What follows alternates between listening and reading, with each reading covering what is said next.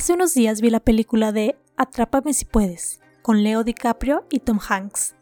Una muy buena película. Sin embargo, lo que me llamó mucho la atención fue que en una escena en donde la policía está en el aeropuerto en espera de Frank Abagnale Jr., y en eso reciben una llamada que los hace salir para que Frank pueda entrar al aeropuerto, los policías no pueden atraparlo. Bienvenido a Cachicultura. Ahora, Regresemos al tema de la película. Al ver esa escena uno podría pensar, ¿por qué no lo atraparon en las salas de abordar? ¿O por qué no detuvieron los vuelos para que no se pudiera escapar? Y bueno, a ciencia cierta, no sé si este hecho pasó en la vida real, pero lo que sí me hizo pensar fueron esas preguntas. Si vemos la escena, los policías salen del aeropuerto y se dan cuenta de que era un señuelo.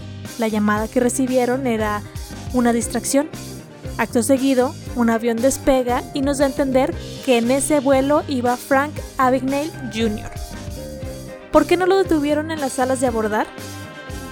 Hoy en día, si queremos salir a un destino nacional, tenemos que llegar a documentar nuestra maleta dos horas antes. O si viajas con equipaje de mano, por lo menos una hora antes tienes que estar en las salas de abordar. En caso de vuelos internacionales son tres horas antes tiempo suficiente para que la policía pudiera llegar a arrestarnos, ¿no crees? Bueno, esto no era así hace unos años. Y ahora, tras esta larga introducción, déjame contarte cómo han evolucionado los vuelos comerciales.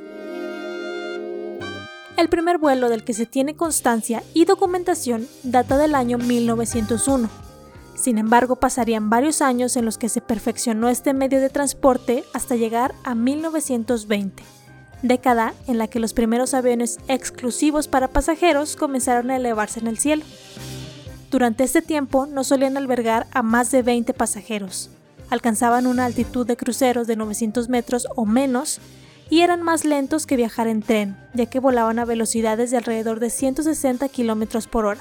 Tenían que detenerse para cargar combustible con frecuencia y solo podían viajar de día, Volar en la década de 1920 también era una experiencia incómoda para los pasajeros, ya que los aviones eran súper ruidosos y fríos debido al hecho de que estaban fabricados con planchas de metal sin aislamiento que hacían mucho ruido con el viento. Además de esto, las cabinas no estaban completamente presurizadas. Como dato, la presurización en la cabina es el bombeo activo del aire comprimido en la cabina de una aeronave para garantizar el confort de los ocupantes, ya que cuando el avión alcanza altitudes importantes, la presión atmosférica natural es tan baja que no suministre el oxígeno suficiente para que la tripulación y los pasajeros puedan respirar con normalidad. Para la década de 1930, las cosas mejoraron pero no sería hasta el 1939 que un avión contaría con la cabina presurizada. Y de esto hablamos de un Boeing 307 Stratoliner. Con la llegada de la década de los 40 y la guerra, los aviones eran fabricados con el propósito de los combates. Así que cuando eso terminó, se tenían más aviones que antes, así como grandes bases aéreas y pistas de aterrizaje. Como dato curioso, antes las pistas de aterrizaje no eran del mismo material que hoy en día. Podía haber incluso pistas de tierra. Esto ocasionaba que hubiese momentos en que las pistas se encharcaran con lluvias y esto a la vez traía complicaciones, además de que con los pesos de los aviones las pistas deben de ser capaces de soportar los aterrizajes sin agrietarse ni dañarse. Interesante, ¿no crees?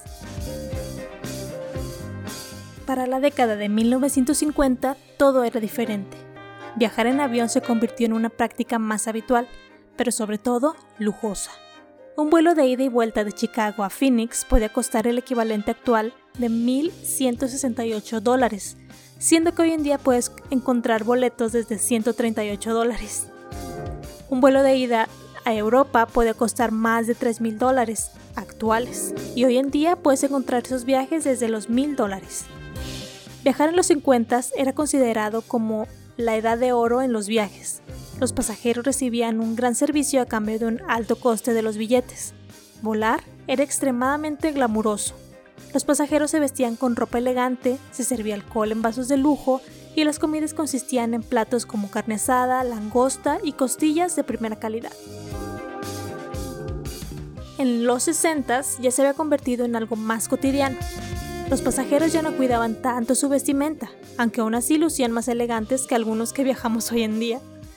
Los pasajeros que volaban en los años 60 también podían volar sin ningún tipo de identificación. Eso significaba que podían llegar al aeropuerto media hora antes de la salida y caminar directamente hasta la puerta. Incluso las personas que esperaban en el aeropuerto podían acceder hasta la puerta de embarques sin ningún tipo de problema. Las inspecciones de seguridad no se hicieron obligatorias sino hasta 1973, e incluso aquellas eran muy poco estrictas en comparación con la seguridad actual de los aeropuertos.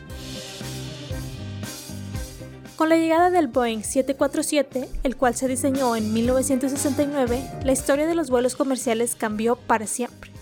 Al ser este un avión que podía transportar a más personas, los precios de los boletos disminuyeron, lo que permitió que más personas pudieran emprender viajes. Aún así, se procuraba que fueran casi tan buenos en atenciones como los eran en las décadas anteriores. Sin embargo, en 1973 se dio la crisis del petróleo, lo que ocasionó que muchos pasajeros ya no pudieran viajar.